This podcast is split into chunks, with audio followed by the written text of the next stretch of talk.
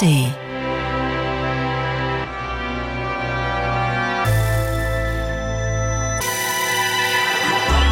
Radio 1. Hörbar Brust.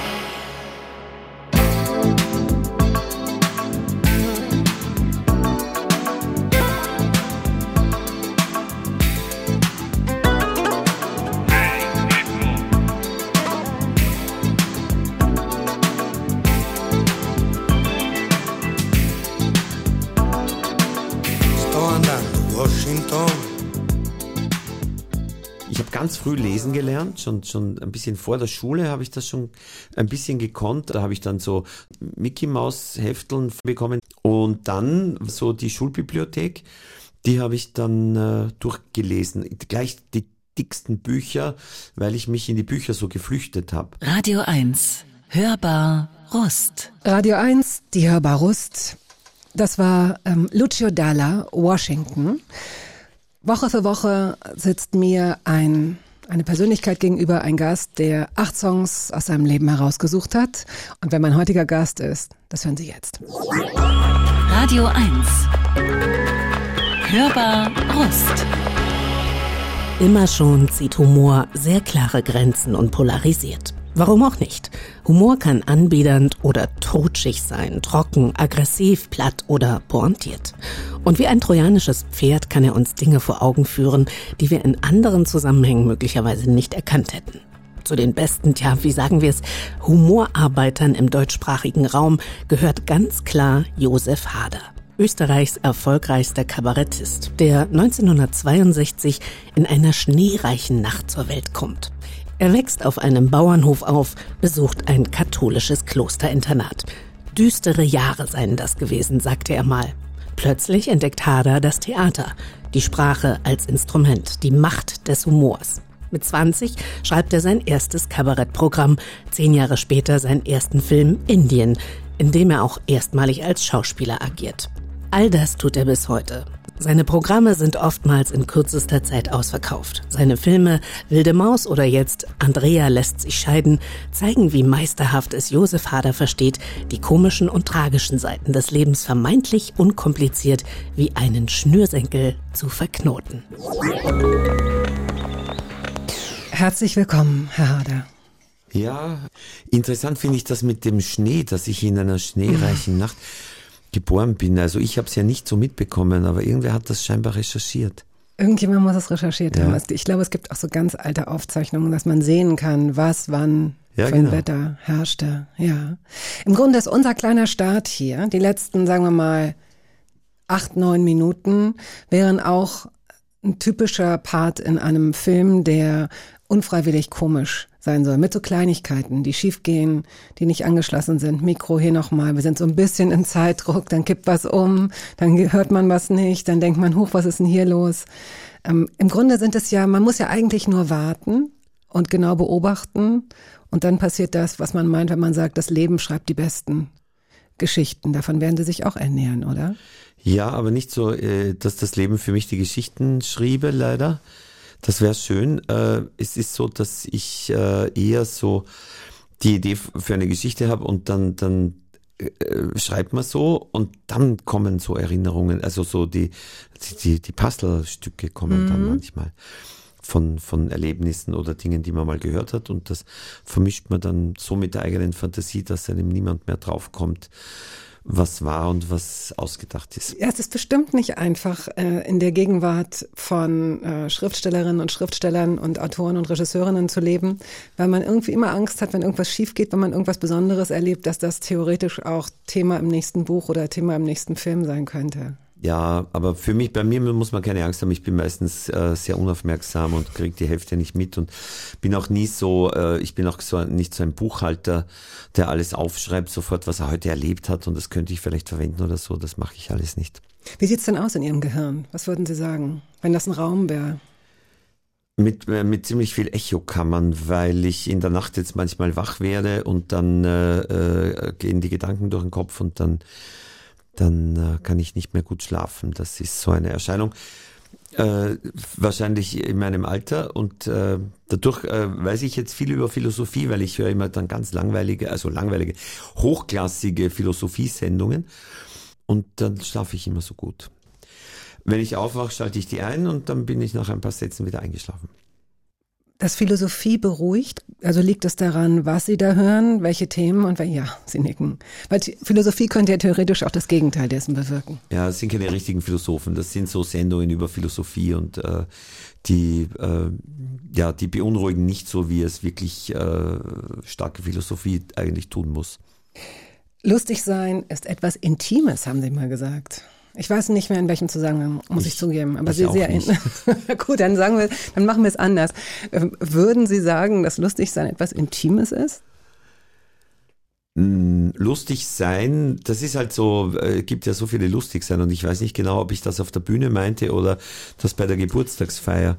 Aber das äh, lustig sein auf der Bühne, das ist, glaube ich, eher etwas, was ganz ernsthaft passieren muss, wo man ganz ernsthaft in einer Situation ist.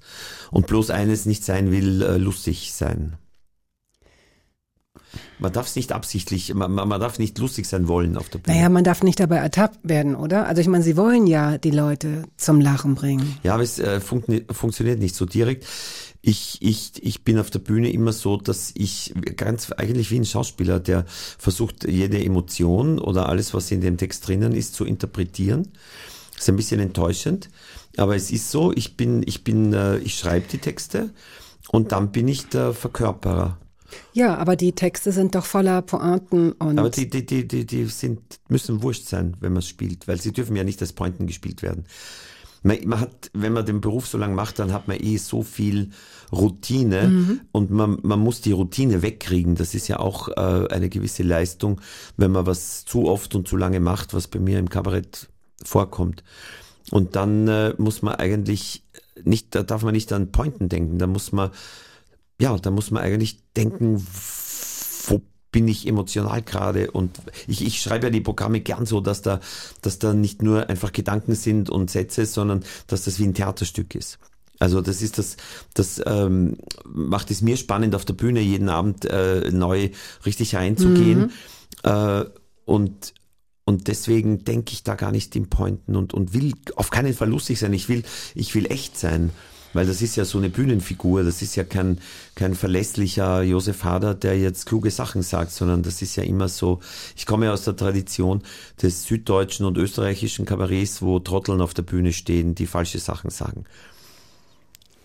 Und, und, und der Zuschauer muss sich selber überlegen, was er sich denkt. Das ist so, die Schule von Helmut Qualtinger oder von, von Gerhard mhm. Polt. Eigentlich Gerhard Polt ist ein gutes Beispiel. Es stehen Menschen auf der Bühne, die ganz nett sind, aber gleichzeitig auch ganz garstig. Garstig, ja. genau.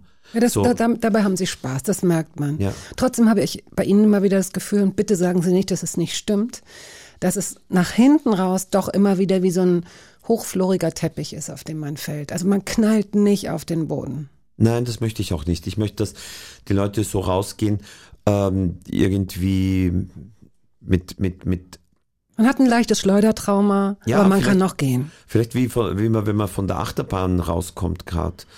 Und äh, sie, der Boden fühlt sich ein bisschen komisch an, aber insgesamt ist man wieder unter Umständen sogar versöhnter mit der Existenz, weil man so lachen konnte über, über Dinge, die nicht zum Lachen sind.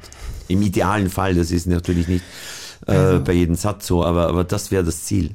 Glauben Sie mal nicht, liebe Hörerinnen und liebe Hörer, dass wir auf dieser Fallhöhe bleiben. Das wird gleich runtergebrochen auf ein ganz normales Leben. Das beginnt zwischen Tieren und Pflanzen. Ne? Ist ja so. Soap and Skin haben Sie mitgebracht. Italy heißt der Song. Soap and Skin war auch mal hier zu Gast. Das ist bestimmt sieben oder acht Jahre her. Eine, die ist immer noch eine junge Frau. Also sie sieht aber auch immer jung aus, glaube ich. Ich glaube, sie ist auch schon Mutter. Sie ist Anfang 30 inzwischen bestimmt. Wie sind Sie auf sie gekommen und warum dieses Lied? Ähm, das ist so. Äh, ich, wollte, ich wollte Musik nehmen aus Filmen. Und äh, äh, das Lied kommt tatsächlich vor im, im Film Corsage von Marie Kreuzer. Ein Film über, über Sissi. Ein zweiter Film über Sissi in, in den letzten zwei Jahren. Und ähm, ich äh, kenne sie und ich, ich, ich, hab, ich, ich, ich mag diese Musik von Anfang an. Mhm.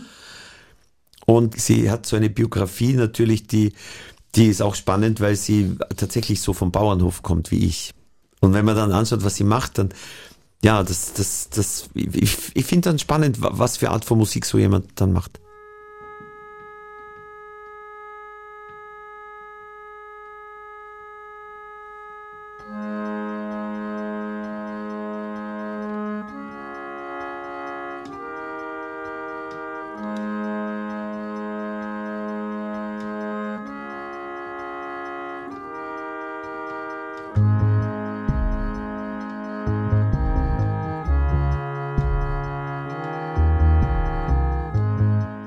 Radio 1, die Hörbar Rust, eine Radiosendung und ein Podcast, je nachdem, wie Sie möchten.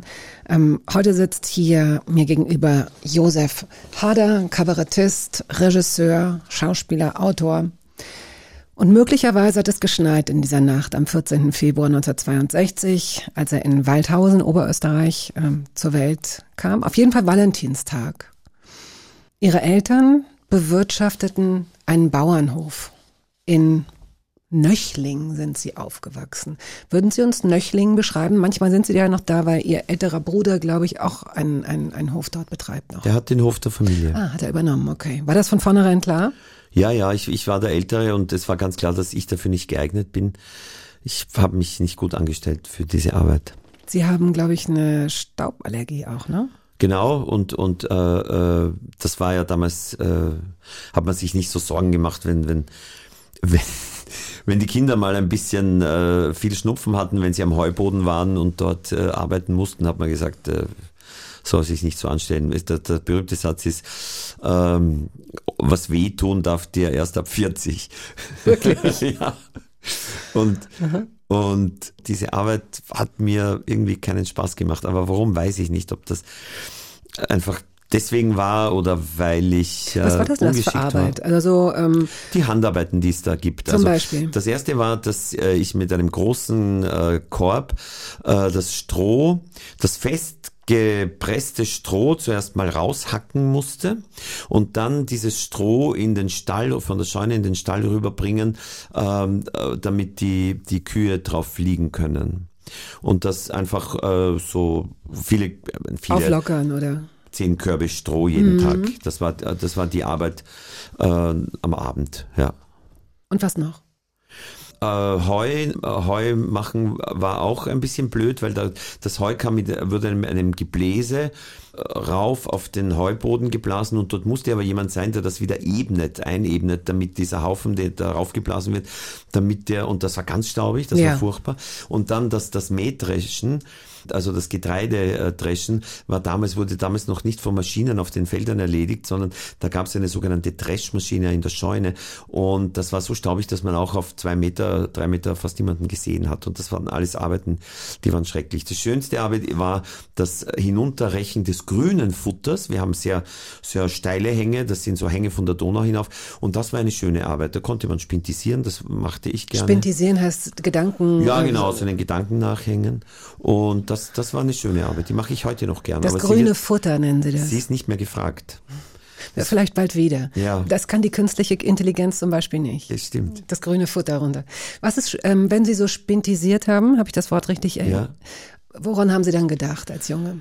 Wahrscheinlich an die Dinge, die ich gelesen habe. Ich habe nämlich ganz früh gelesen. Und das lag daran, dass ich zunächst mal von den Großeltern erzogen wurde, wie das auf einem Bauernhof üblich ist, dass halt äh, die, die Jungen viel arbeiten und die Großeltern dann die Kindererziehung übernehmen. Und der Großvater hat mir viele Geschichten erzählt und mit der Großmutter habe ich mir tatsächlich auch Geschichten ausgedacht, wenn wir so durch den Wald spaziert sind. Und äh, dann kam ich in die Schule, in die Grundschule und äh, war überhaupt nicht auf Gleichaltrige vorbereitet. Und war auch, wahrscheinlich habe ich auch alles falsch gemacht, äh, womöglich habe ich, war ich eher auf Seite der Lehrerin, weil die hat mich ja mehr an meine Großmutter erinnert. Jedenfalls äh, wurde ich dann auch ein bisschen, ja, weiß nicht, wie, wie man das nennen kann. Wir würden auf Österreichisch sagen, gedögelt Also so sanft verhauen oder ein bisschen gemobbt, nicht nicht so ganz arg, aber ich ich es war für mich einfach nicht leicht. Und da bin ich, ich habe ganz früh lesen gelernt, schon schon ein bisschen vor der Schule habe ich das schon ein bisschen gekonnt. An, äh, habe ich Mickey Maus Hefteln vom von einem bisschen äh, reicheren äh, Kind, das Kind unseres Zahnarztes. Äh, da war die Mutter, die meine Mutter eine Freundin von der Frau und da habe ich dann so so Heftchen bekommen, da habe ich lesen äh, schon gelernt. Und dann war das nächste eigentlich äh, so die Schulbibliothek. Die habe ich dann durchgelesen. Gleich die dicksten Bücher, weil ich mich in die Bücher so geflüchtet habe. Mhm. Aber Sie haben noch nicht gesagt, was Sie dann so gedacht haben, wenn Sie nicht gelesen haben, wenn Sie spintisiert haben. Wo, was, waren das für Gedanken, die Ihnen dann kamen? Waren das Fantasien davon, was Sie später, wie Sie später leben, oder waren das Geschichten, wie Sie sich mit Ihrer Großmutter ausgedacht haben? Jetzt könnte ich irgendwas Tolles hinschmeißen, aber die Wahrheit ist tatsächlich, dass ich das nicht mehr so weiß. Ich vermute schon eher, weil ich ja immer in meinen Büchern so drinnen war, dass die, die Familie musste mich vier, fünfmal mit Namen ansprechen, direkt bevor ich überhaupt vom Buch aufgeschaut habe, dass ich schon in meine Geschichten war, die ich gelesen habe. Ah ja, ja. gut. Sie haben, ähm, habe ich in irgendeinem Interview gelesen, dass Sie, glaube ich, äh, dass es relativ spät erkannt wurde, dass Sie eigentlich eine Brille brauchen. Was ja schwierig ist, wenn ein Kind ne, sich möglicherweise gar nicht so artikulieren kann, weil es das, was es sieht oder nicht sieht, für normal hält. Es war so eine äh, sanfte äh, Kurzsichtigkeit. Es ist aufgefallen, dass ich plötzlich äh, saß und äh, äh, in der Schule und konnte nicht lesen, was an der Tafel stand. Nicht gut lesen. Also es bewegt sich alles in diesem Bereich. Naja, okay, die Bücher konnten Sie lesen, aber so bestimmte Sachen waren nicht so. Genau. Okay, ja. Gut, ähm, vielen Dank für diesen kleinen Ausflug. Wir bleiben gleich noch eine Weile da, wenn Sie erlauben. Aber jetzt erstmal hören wir Hans Moser und Paul Hörbiger mit Hallo Dienstmann. Ähm, warum dieses Lied? Welche Geschichte gibt's dahinter? Das hat auch einen Bezug äh, zum Kinofilm. Und zwar, äh, ich wurde durch diesen Film erst hingewiesen, dass auf die Existenz des Kinos, dass es Kino gibt. Das war mir nicht bekannt als Kind, als relativ äh, kleines Kind. Und man hat zusammen, wir haben sehr für einen Fernseher bekommen. Schwarz-Weiß-Fernseher und man hat als Familie zusammen dann Filme gesehen und da haben wir diesen Film gesehen, äh, zugeschaut und meine Oma hat gesagt, jetzt fällt gleich der Krug hinunter und ich habe gesagt, woher weißt du das? Und dann ist der Krug hinuntergefallen und dann hat sie mir erzählt, dass sie diesen äh, Film im Kino gesehen hat in Wien, weil wir hatten eine Tante in Wien und, und die waren öfter dann dort auf Besuch. Ähm, und, also ich noch nicht, aber, aber meine Mutter, meine äh, Großmutter und die sind dann ins Kino gegangen.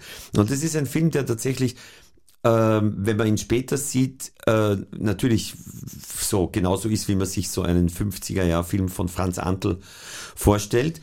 Aber Hans Moser ist ja, der spielt ja nicht so wie die, die, die, die, Leute, die anderen. Der spielt ja viel echter. Da darf ja auch wirklich schlechte Laune äh, plötzlich eine Rolle spielen in einer Komödie. Und gleichzeitig bin ich heute noch gerührt, wenn er am Schluss äh, äh von Paul Hörbiger auf die Bühne gezerrt wird äh, als jemand, der noch nie auf einer Bühne war und das Spiel, der war noch nie auf einer Bühne und beginnt unsicher äh, mit dem Paul Hörbiger dieses Lied so mitzustammeln. Da kann es sein, dass mir heute noch Tränen kommen. Wir lassen uns drauf ankommen.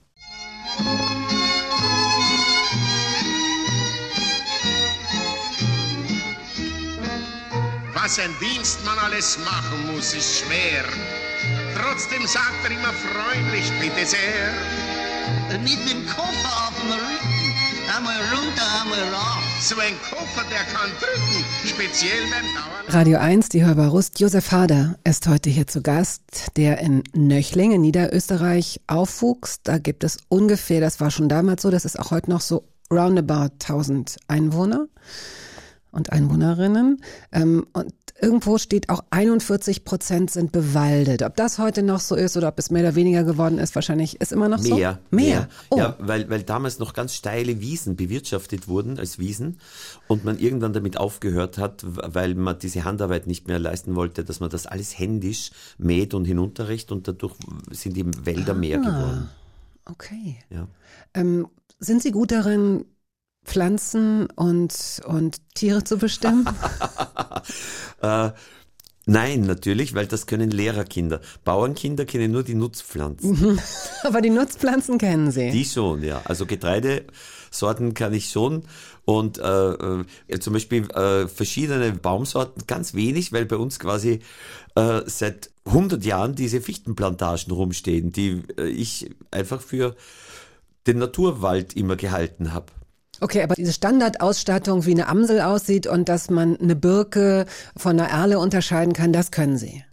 Naja, Birke äh, deswegen, weil die Birken waren immer der Ort bei der, bei der Fromm-Leichnams-Prozession, wo irgendwie diese katholischen Altare standen. Äh, was war das zweite? Ich dachte, das wäre, sind das nicht die, die Maibäume? Sind das nicht, nimmt man da nicht auch junge Birken? Das weiß ich nicht genau. Es sind auf alle Fälle ziemlich große Stämme, Mensch, wo das man sind so die weiße, weiße Stämme. Ja, also ich meine, da kann man es zu das ist erkennen, total genau. einfach, genau. Und, und sonst wird schon eng. Ja? Ja.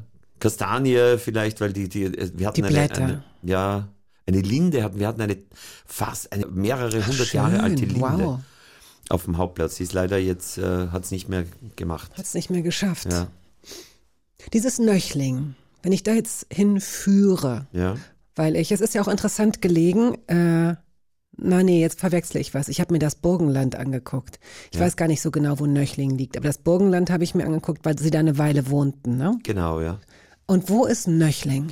Nöchling ist nicht so äh, äh, quasi am Eisernen Vorhang gelegen, am ehemaligen, sondern das ist eigentlich das Donautal, wenn man von der Wachau sozusagen westwärts fährt. Dann kommt, hören die Weinberge auf und es kommen Wälder. Und da einfach so, so fünf äh, Kilometer hoch auf der ersten äh, Kuppe ins Donautal hinein liegt der Bauernhof, glänzende Aussicht bis in die Alpen hinein, wenn das Wetter gut ist. Und Nöchling liegt quasi eine Kuppe drüber. Und kann man sich Nöchling so vorstellen, dass es da diese eine Hauptstraße gibt und rechts und links sind die meisten Häuser, dann gibt es noch ein paar vielleicht, weiß ich nicht, dann später entstandene kleine Minisiedlungen. Genau. Können Sie mir Nöchling noch mit eigenen Worten beschreiben? Ja, es gab äh, damals äh, drei Wirtshäuser, einen Metzger, einen äh, kleinen Supermarkt, äh, die immer sonntags offen hatten. Ach, Ja, wie damals. avantgardistisch. Weil die, die, die, die, die Bauern äh, mit dem Traktor und mit ihren ersten Autos eben nur am Sonntag in die Kirche gekommen sind und da gab es so eine Regelung, die geduldet wurde, dass man irgendwie durch einen Hintereingang dann in, in den Supermarkt gegangen ist und die Metzgerei war vollkommen offen äh, und, und äh, eigentlich ist das heute, es, es gibt viel weniger Wirtshäuser, aber die Metzgerei und der Supermarkt, die, die haben es geschafft, noch äh, äh, offen, äh, die sind noch immer dort. Und wenn Sie dahin fahren, was hin und wieder passiert, nicht zu oft wahrscheinlich, aber hin und wieder, ist da noch was von dieser, von diesem Ort, den Sie als Kind wahrgenommen haben, oder waren Sie dazu schon so häufig als Erwachsene auch da, als dass Sie es noch mit den Augen eines Kindes sehen können? Nein, ich glaube, gerade wenn man nicht dort lebt, ist man schon oft auch in die Kindheit zurückversetzt bei bestimmten Orten, wo man vorbeikommt. Und äh, Ortschaften verändern sich natürlich, aber auch nicht so stark in Nöchling. Äh, weil, eben weil es diese Siedlungen draußen gibt und die Häuser im, im Ortszentrum sind eigentlich ziemlich, ziemlich gleich geblieben, bis auf wenige Ausnahmen. Und der Bauernhof meines Bruders ist komplett umgebaut, weil um einen Bauernhof heutzutage einer gewissen kleinen Größenordnung äh, noch bewirtschaften zu können, als mit, mit, mit einer Arbeitskraft bis zwei, ja, äh, muss man das so umbauen, dass man mit dem Traktor direkt vor die Mäuler der Rinder fahren kann. Und unser Bauernhof war aus den 30er Jahren das Wirtschaftsgebäude, da musste, da musste eben jemand, ein Kind mit einem Strohkorb, zehnmal äh, ein paar hundert Meter äh, das Stroh in den Stall tragen und deswegen musste das neu gebaut werden. Und ich bin aber nicht so äh, enttäuscht, sondern da, da freue ich mich, dass das weitergeht, dass das lebt. Aber wahrscheinlich sind es eher die Waldwege oder die, die bestimmten Spaziergänge, äh, wo sich nichts verändert Ja. hat. Die, da, da ist man in der Kindheit vielleicht. Sie waren auch Messdiener. Ja, ja, selbstverständlich. Hatten Sie Respekt vor Gott, Angst oder haben Sie sich den gar nicht vorgestellt? Ich war ein sehr beliebter Messdiener, weil ich eben ein dickliches und sehr langsames Kind war und dadurch bei mir automatisch eine gewisse Feierlichkeit gegeben war, während die anderen immer zu schnell äh, gewesen. Die, die, die, die sportlichen anderen Kinder waren immer viel zu schnell und der, äh, der Pfarrer musste immer sagen langsamer und ich war sehr beliebt, weil ich sein Tempo hatte. Äh, ich Jetzt hab ich, jetzt hab Haben ich Sie sich Gott vorgestellt? Ah ja, genau, Gott, das war's, genau. Gleich, gleich verdrängt wieder Gott. ähm, ich war als Kind in der Form schon gläubig, äh, weil meine, meine Oma auch, aber weniger durch die Kirche, sondern weil meine Oma sehr gläubig war und mir auch viele äh, Geschichten aus der Bibel erzählt hat.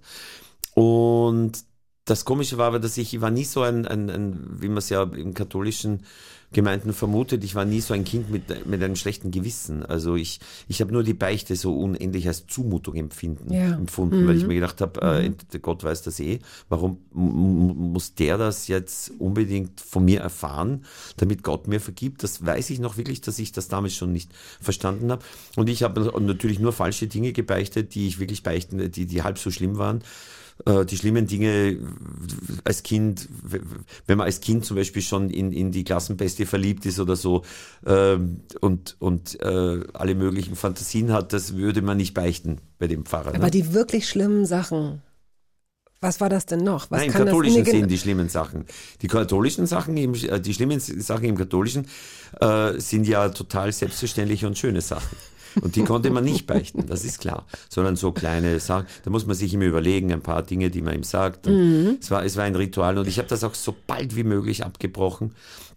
Als ich dann äh, später in, in ein, ein Internat gekommen bin, mit zehn habe ich immer in der Pfarre behauptet, ich hätte im Internat gebeichtet und im Internat ich hätte in der Pfarre gebeichtet und ich war diese Beichte endlich los. Oh, sehr tricky. Und das mit Gott, mit ich Gottes hab, Segen. Total gelogen, ja, mit Gottes Segen. Ich habe kein schlechtes Gewissen gehabt. Es ist seltsam, aber es, es war so. Ich weiß auch nicht warum.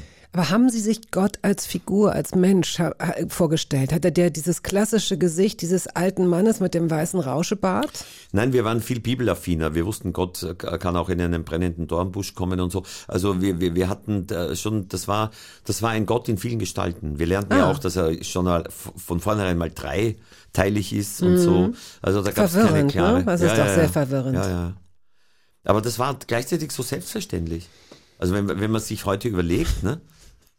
dass da naja, es kommt drauf an, wenn man es, wenn man es als Kind sozusagen, das sind ja wie so wirklich unbeschriebene Blätter. Diese Metapher äh, ist schon ziemlich treffend, finde ich. Als, als Kind, du hörst eine bestimmte Sache das erste Mal und die ist dann wie so ein Druck, wie Ganz so ein genau. Tattoo. Und manchmal ja. kommt ein stärkeres Bild und kann das überschreiben, aber manchmal bleibt es für immer. Das ärgert mich irre. Es, es ärgert mich wahnsinnig, dass ich mit diesem Gottesbild, mit diesem alten weißen Rauschebart Typen auf der Wolke aufgewachsen bin. Aber wenn man nicht an ihn glaubt, ist ja wurscht. Wie, wie, wie man ihn sich vorstellen würde, man denkt eh nicht an ihn. Ja, aber das ist ja alles, finde ich, auch Teil des, äh, wie man so einen Glauben findet. Am, möglicherweise wird er einem in jungen Jahren oktroyiert oder die Menschen versuchen es oder man plappert was nach oder man glaubt, was man glaubt, aber man glaubt gar nicht wirklich. So und irgendwann findet man heraus, was Glaube sein könnte oder man hört andere Menschen über Glaube sprechen und merkt, hups, okay, da ist ja ein Riesenunterschied zu dem, was ich da fühle. Ähm, und und wie schade, dass das nicht einfach komplett gesichtslos oder so ist. Also wahrscheinlich brauchen Menschen auch irgendeine Art von Symbol, um das zu verfestigen. Für mich war es einfacher dadurch, dass ich, äh, das war so ein richtiger Kinderglaube von der Großmutter äh, und, und ich habe sofort aufgehört zu glauben, als ich so ein bisschen größer war also spätestens in der Pubertät, habe ich mir gedacht, vielleicht ist das auch etwas, was sich der Mensch erfindet, damit er diese seltsame Existenz aushält. Das haben Sie schon gedacht. Ich weiß es nicht. Ich, ich, ich, ich habe so in, in, also ich dachte, ab einem bestimmten Zeitpunkt, also man in der Pubertät, wenn man beginnt, alles zu hinterfragen. Und ich war ja in einem katholischen äh, Ja, Internat. da kommen wir gleich drauf, ja. Und, und da irgendwann denkt man sich, ah, da, das ist so eine Erklärung für alles, was man nicht versteht dass der Mensch sich das ja erfinden muss. Vielleicht schummle ich auch und das war erst mit 15. Aber äh, jedenfalls. Nein, aber was Sie gerade beschreiben, das klingt für mich wie so ein Gürtel. Den hatte ich nicht zum Beispiel. Wie Dieser wer? Gürtel, wie ein Gürtel. Einfach so. wie ein Gürtel, der in einem bestimmten Loch einrastet und der, wann immer irgendetwas außerhalb dieser, dieser, dieser, dieses Radius sozusagen geschieht, was man nicht erklären kann oder nicht erklären will, schiebt man es auf die Kirche, den Glauben oder Gott. Nur, ähm, und dann verstehe ich, dass man irgendwann an so einen Punkt kommt und sagt, hä, Quatsch, da passiert doch noch ganz viel mehr. Ich löse diesen Gürtel und dann löst man sich möglicherweise auch selbst von diesem Glauben. Und das ist dann bei Menschen, die möglicherweise mit freieren Bildern erzogen wurden, trotzdem, die trotzdem gläubig erzogen wurden, aber bei denen nicht der Glaube für alles herhalten musste, nochmal ein anderer Schnack. Aber ja. das ist. Gott hat mir auch nicht geholfen, wie ich von den Mitschülern verprügelt mhm. wurde. Ne? Also er war von Anfang an keine große Hilfe. Haben Sie ihn darum gebeten? Haben Sie gebetet und äh, gesagt, Gott, äh, bitte ertränke Mickey oder sowas? Hm, ich weiß nicht. Ich weiß nicht. Das wäre jetzt groß zu sagen, was ich, wie ich damals mir das vorgestellt habe. Es war eben, wie Sie sagen, es war so frisch beschrieben. Und äh, es war schon auch klar, dass man nicht so direkt was bitten soll, mhm. dass das mhm. ein bisschen äh, äh, egoistisch ist. Ja gut, aber das hätte mich jetzt zum Beispiel wieder interessiert. Möglicherweise erinnert man sich dann auch nicht, wenn man das selbst so wegkramt. Aber wenn man jetzt sagt, ich möchte, dass sich Alexander ein Bein bricht, wenn er mich das nächste Mal verhaut, dann könnte man ja theoretisch auch ein schlechtes Gewissen haben, wenn Alexander dann ja. so, aber von schlechtem Gewissen sind sie ja frei gewesen, sagen sie. Das Komische ist, dass äh, ich war, glaube ich, so ein Fluchttier. Ich war gar nicht beschäftigt, also ich hatte fast oft gar keine Zeit für Aggressionen gegen die, sondern ich äh, ich bin irgendwie äh, von einer Krisensituation in die nächste gekommen und war äh, vor allem im Internat dann in den ersten zwei Jahren oder so und war irgendwie froh, äh, wenn mal Ruhe war. Und wenn Ruhe war, dann habe ich mir nicht überlegt, wer meinem Leben schuld ist oder wie Gott mir helfen kann, sondern ich bin sofort in ein Buch geflüchtet. in eine andere Welt. Mhm. Johnny Be Good ähm, spielen wir jetzt von Chuck Berry. Dieses Lied steht für ihren ersten Kinobesuch in der, im Stadtkino in Melk. Genau. Melk wird dann die nächstgrößere Stadt wahrscheinlich gewesen sein. Genau, die Bezirksstadt. Wie alt waren Sie? Zehn. Also als ich äh, hingekommen bin ins Internat 10, als ich das Kino? gehört habe, so 15. Das war so, wir durften nicht ins Kino gehen. Es war auch die Zeit, wo in den äh, Kinos ausgehängt äh, waren so Plakate für Schulmädchen, Report und so. Also die, die Kinos haben eher das Schlüpfrige bedient. Die Kunst war noch nicht so angekommen im Bezirkskino. Und dann hat ein äh, richtig guter Lehrer begonnen, so zu kuratieren, eine Aktion der gute Film. Und die, der erste Film war American Graffiti.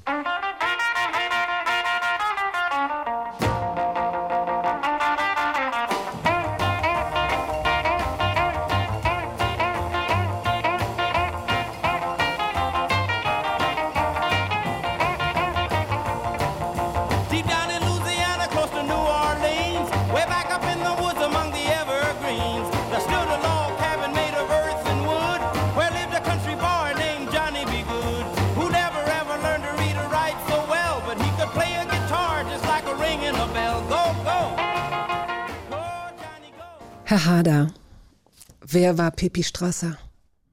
Das war mein bester Freund in der, in der, in der Grundschule. Also eigentlich hat er, hat er Yogi äh, damals, also für Josef geheißen. Wir hießen beide Josef, aber er hat, äh, hatte den Spitznamen Yogi und hat ihn immer noch eigentlich. Ja, der ist jetzt auch, der hat auch schon den Hof übergeben und das war der Nachbarhof, ein sehr reicher Nachbarhof.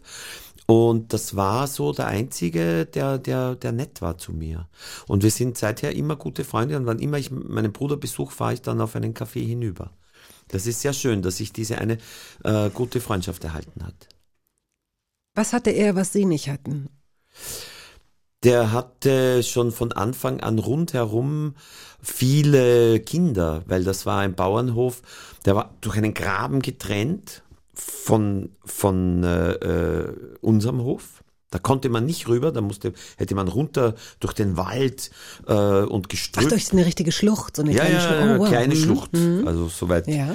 es dort, ja, Schlucht ist auch übertrieben, aber es war jedenfalls nicht so. Äh, war, und der hatte aber drüben dann einige Höfe in der Umgebung und der hatte einen Bruder, einen älteren, und der hatte eine ältere Schwester. Das heißt, der, der äh, konnte das viel besser natürlich. Der war also er war mit Gleichaltrigen. Ja, ja, okay. Ja. Mhm. Ich habe nämlich in einem Wow, ähm, Fragebogen, der um die Jahrtausendwende Ihnen mal vorgelegt wurde, da wurden Sie gefragt, mit wem möchten Sie gerne tauschen oder wer wären Sie gerne gewesen? Und dann steht da Peppi Strasser. Ja, aber es war auch ein bisschen, äh, mich hat die Frage ein bisschen äh, gestresst, äh, welche historische oder bekannte Persönlichkeit ich da hinschreiben äh, soll. Und dann habe ich mir gedacht, äh, das ist doch super. Ich schreibe wen hin, wo es stimmt, den aber keiner kennt außerhalb von Nöckli. Es war auch ein bisschen Trotz, ein gewisser Trotz gegenüber Fragebögen war mhm. da auch dabei. Mhm. Lassen Sie den bloß nicht hier aufkommen, das sage ich Ihnen gleich. Mit zehn äh, sind Sie auf dieses Klosterinternat gekommen. Sie haben es schon äh, beschrieben, das zum Weltkulturerbe seitdem gehört, seitdem Sie, glaube ich, dieses, dieses Internat äh, besucht haben. Auf jeden Fall gibt es, äh, gibt es dieses Internat seit dem 12. Jahrhundert. Und, was ich noch gelesen habe, Beginn und Ende des Umberto Eco Romans im Namen der Rose spielen dort. Da geht es auch um irgendeinen so Geheimgang. Habe ich das richtig in Erinnerung, dass es in diesem Kloster irgendeinen so Geheimgang geben soll, der äh, mit dem, in dem die Mönche dann irgendwie in die Stadt gelangt sind oder so? Gab es so einen Gang in diesem Kloster? Davon weiß ich nichts. Es gibt inzwischen einen, einen Tunnel, damit die Feuerwehr äh, durchfahren kann äh, bis in den Innenhof des Stiftes. Das haben die gebaut aus Feuerschutzgründen. Und es gibt äh, die Gänge, das ist auch spannend, äh, äh, weil es ein Barockstift ist und wie ein Schloss ist. Ne? Es gibt die Gänge, die die Dienstboten benutzt haben, um den Kamin zu heizen. Mhm. Und das äh, könnte man auch als Geheimgang verwenden. Das war ja immer ein reiches Kloster. Ne? Es ist jetzt noch äh, ein reiches Kloster. Und die haben eine, eine, eine Schule und ein Internat. Und äh, ich war das, äh, ich sage ja, ich, ich, ich sage es ja nie so genau, aber das war eigentlich ein anderes Internat, das dem Bischof unterstanden hat, ein sogenanntes Seminar, ein, ein, ein kleines Priesterseminar. Klein meint, dass die Kinder klein waren und man, man äh, sie früher hat man die fast verpflichtet, Priester zu werden. In den 70ern war das ganz locker. Äh, und das war für, für, wenn man wenig Geld hatte und das Kind aufs Gymnasium schicken wollte, dann war das, Aha, okay. war das eine Möglichkeit. Und in die Schule gegangen sind wir dann ins Stift, da, das war die, das richtig herrschaftliche, mit riesigen Räumen, also vom kleinen Bauernhof dann so in ein Barockstift. Insgesamt, also Sie haben da auch gelebt, geschlafen?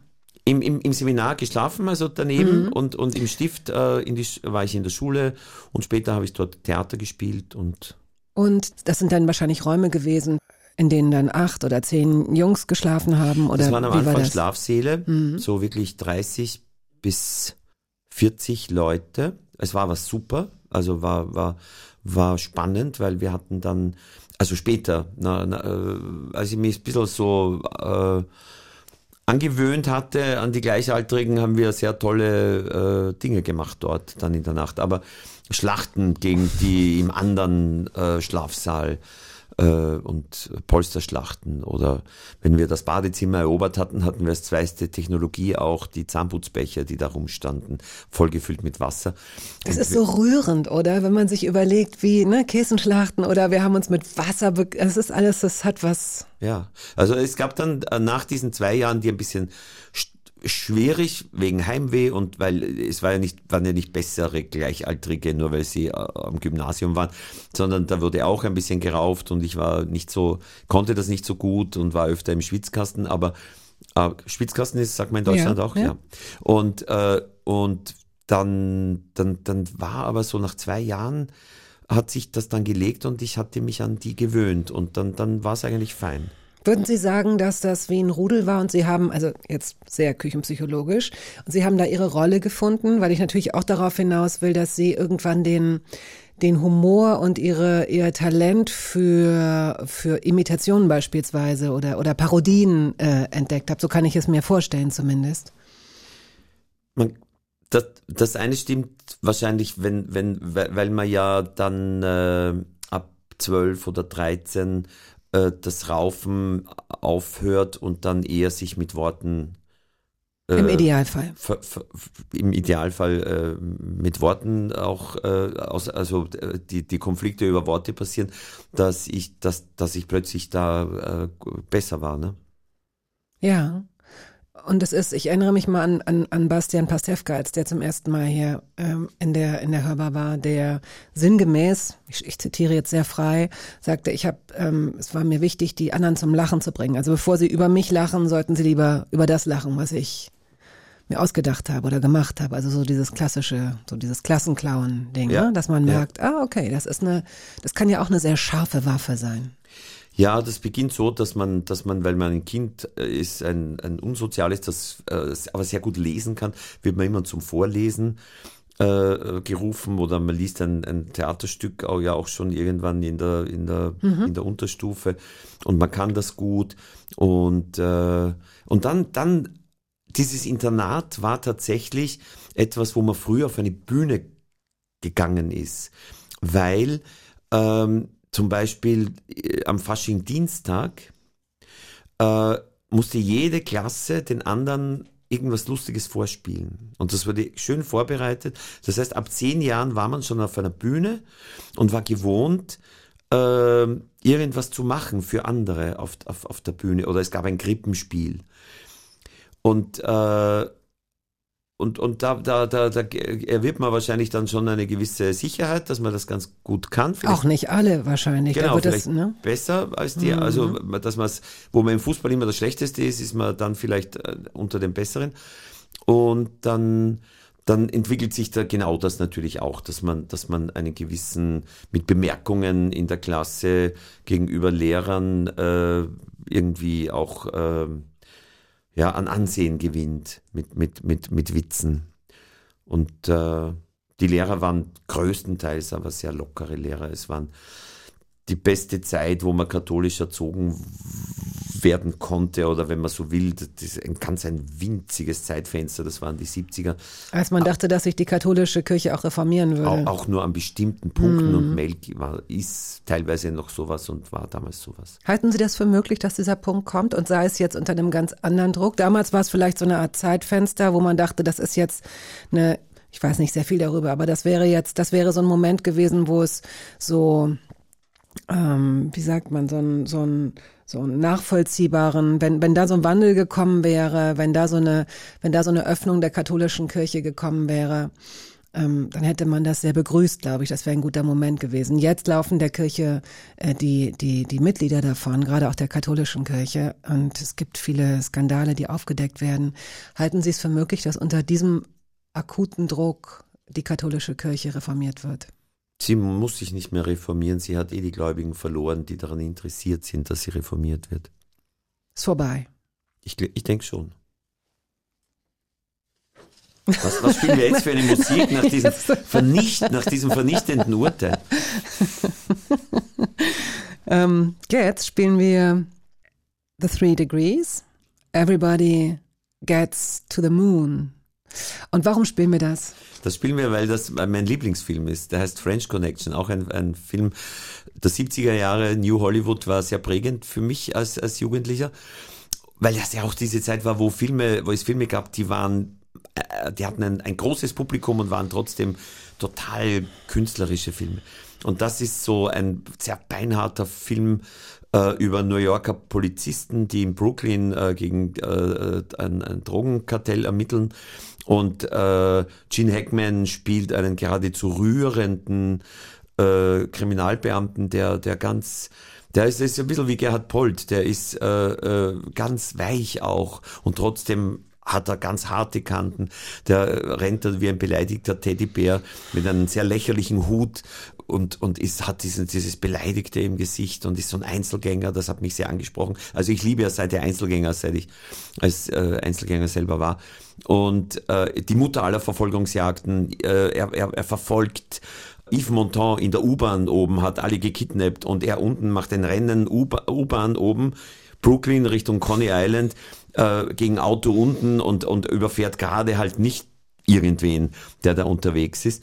Und es ist aus heutiger Sicht ein wahnsinnig moderner Film, weil er sehr dokumentarisch das New York der 70er äh, äh, zeigt. Und, und das ist eine Nummer, das ist ein Live-Auftritt äh, von Ihnen im äh, Film, ein Cameo-Auftritt, wo Sie in einem Club äh, mhm. sitzen und Gene Hackman hört Ihnen zu und trinkt ein Bier. Everybody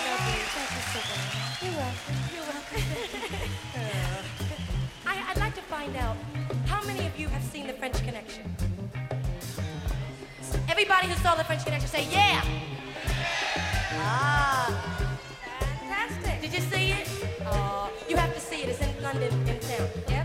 Because Philip D'Antoni yeah. and William Friedkin yeah. chose us to be in the French Connection. Yeah, yeah. And who are we to know that we win not one, not yeah. two, not three, not four, but five Academy Awards? Seriously, fantastic. You think that's pretty great? Look, don't get partial.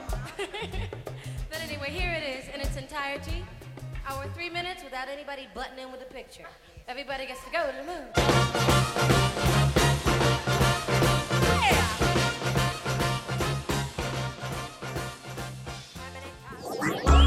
Radio 1. Hörbar Brust. Mein Gast heute ist der Kabarettist, Regisseur, Schauspieler Josef Hader. Sie können dieses Gespräch, diese erste, diesen ersten Teil dieses Gesprächs auch als Podcast nachhören, falls Sie jetzt erst eingeschaltet haben. In der ARD Audiothek finden Sie verschiedene Gespräche, zum Beispiel mit ähm, Uschi Brüning, Andrea Sawatzki, Adele Neuhauser, Fritz Karl, Ariana Barbouri, Judith Holofernes, Tristan Pütter, Guido Maria Kretschmer, Thorsten Sträter und vielen anderen. Also in der ARD Audiothek über YouTube und über alle anderen Podcast-Plattformen. So, in Ihrem Leben, verehrter Herr Hader, sind wir jetzt noch immer in den heiligen Hallen dieses ähm, Klosterinternats. Sie haben irgendwann angefangen, Theater zu spielen und dabei eine Freude empfunden, wenn ich das richtig interpretiere, auch eine Art von Sicherheit. Jetzt weiß ich nicht, ob die Sicherheit aus daher rührt, dass sie feste Texte hatten oder Improvisation. Beides kann einem ja eine Sicherheit vermitteln. Na, ich glaube, die Sicherheit war schon, dass man fixen Text hat und nichts falsch machen kann. Ist das heute noch so, wie Sie das sagen? Ja, es ist so ein, ein Schutzraum. Das ist ganz komisch, weil ja so viele Leute zuschauen, aber man sieht sie nicht und man, es ist nur das Licht bei einem. Und ich äh, empfinde das immer noch so wie einen Schutzraum, wo man, wo man Dinge machen darf, die man woanders, auch, auch einen Freiraum, wo man Dinge machen darf, die man normal nicht machen sollte oder wenn man sie macht, wird man nicht belohnt dafür. Alles auf der Bühne wie Wut, Zorn, äh, Bosheit. Also das Schlechte ist ja in der Kunst so großartig, alles, alles, was man. Und, und, und, und man ist auch viel besser und schlagfertiger und lustiger. Also es ist eine ideale Existenz. Aber mhm. es funktioniert nur, wenn man den Text kann. Und es funktioniert so lange, solange niemand einen Ausschnitt vielleicht filmt. Wir alle haben Kameras, das war früher nicht so. Und ich kann mir vorstellen, wenn man in ihrem, sagen wir es mal, zweistündigen Programm, Hader und Eis beispielsweise, da jetzt bestimmte Ausschnitte einfach mal so 30 Sekunden oder eine Minute filmen und ins Netz stellen würde. Ja.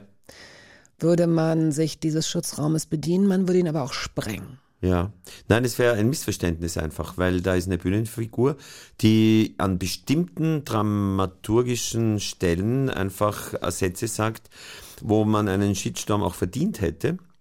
Ähm, es passiert mir irgendwie nicht. Wahrscheinlich ist es so. Einerseits, äh, die Leute, die zu mir kommen, die mögen mich meistens. Ich bin auch nicht so berühmt, dass ich im Fokus von irgendwelchen Menschen wäre, die mich da irgendwie schlecht behandeln wollen oder irgendwo reinreiten. Und ich spiele keine Fernsehausschnitte von dem Programm. Ich mache keine Drei-Minuten-Nummern. Und deswegen ist derzeit noch kein Shitstorm gewesen. Ich sage das nicht bedauernd, sondern nein, nein, nein. ich ähm, bin sehr froh damit. Und ich äh, will das auch nicht hinaufbeschwören. Ähm, ist das bei Ihnen dann, kann ich das so verstehen, wie so ein Konzeptalbum, dass die Sachen sozusagen aufeinander äh, miteinander zusammenhängen, aufeinander aufbauen und wenn man sie einzeln rausziehen würde, würde man der Sache nicht gerecht sein. Es ist eher wie ein Theaterstück, wo da etwas passiert und wenn ich, äh, egal aus welchem äh, berühmten Theaterstück, einzelne Sätze nehme, was, was irgendwelche grausigen Menschen sagen, dann, und man würde sagen, das ist der, der das spielt, der, der denkt das, dann wäre das dieses Missverständnis. Mhm. Darf denn Satire alles? Ja, ähm, natürlich darf Satire alles, aber sie darf alles, wenn sie die richtigen Mittel für bestimmte Themen findet. Es gibt ja auch äh, eine Satire, die gewichtige Themen leicht abhandelt. Das äh, darf sie dann auch, aber das ist dann nicht so gelungen. Also angenommen, ich spiele ein, ein fixes Kabarettprogramm und jetzt kommt eine, ein wirklich, ein wirklich ein, ein gewaltiges Thema daher. Und das haben wir ja quasi jetzt fast äh, jedes Jahr. Dass irgendeine ein, eine große, schwierige Sache daherkommt. Die Themen jagen sich. Ja, und auch die, die, die, die Menschen, die sterben an diesen Themen. Ne? Die, die, die werden, sind, werden immer mehr. Die Menschen, die an diesen Themen sterben? Ich rede damit, äh, es gibt Medien, es gibt neue Themen. Es gibt das Thema des Krieges, es gibt das Thema Klima, äh, alles was ja, im genau, Nahen okay, Osten ja. passiert. Mhm, mhm, äh, das mhm. sind große Themen. Mhm, mhm. Und das ist nicht das Thema, der Bundeskanzler äh, erklärt zu wenig oder so irgendwie so ein, ein, ein leichtes Thema. Das, ist, das sind schwere Themen, tagesaktuelle, schwere Themen. Und da jetzt das mit ein paar Witzen zu streifen, das wäre zum Beispiel, das darf Satire auch, aber sie macht es dann falsch. Mhm. Okay. Und das ist ja nicht immer so leicht, finde ich, zu sagen, welches wichtige Themen oder gewichtige Themen oder existenzielle Themen sind und welches nicht. Also jetzt, wenn Sie die Kriegsthemen anführen beispielsweise, gebe ich Ihnen sofort recht. Da kann man eigentlich nicht zweierlei Meinung sein.